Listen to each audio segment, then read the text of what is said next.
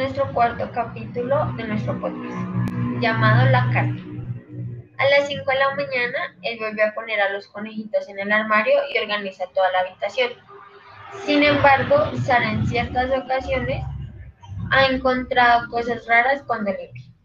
El consuelo de él es que solamente son 10 conejitos, los cuales no dejan de crecer.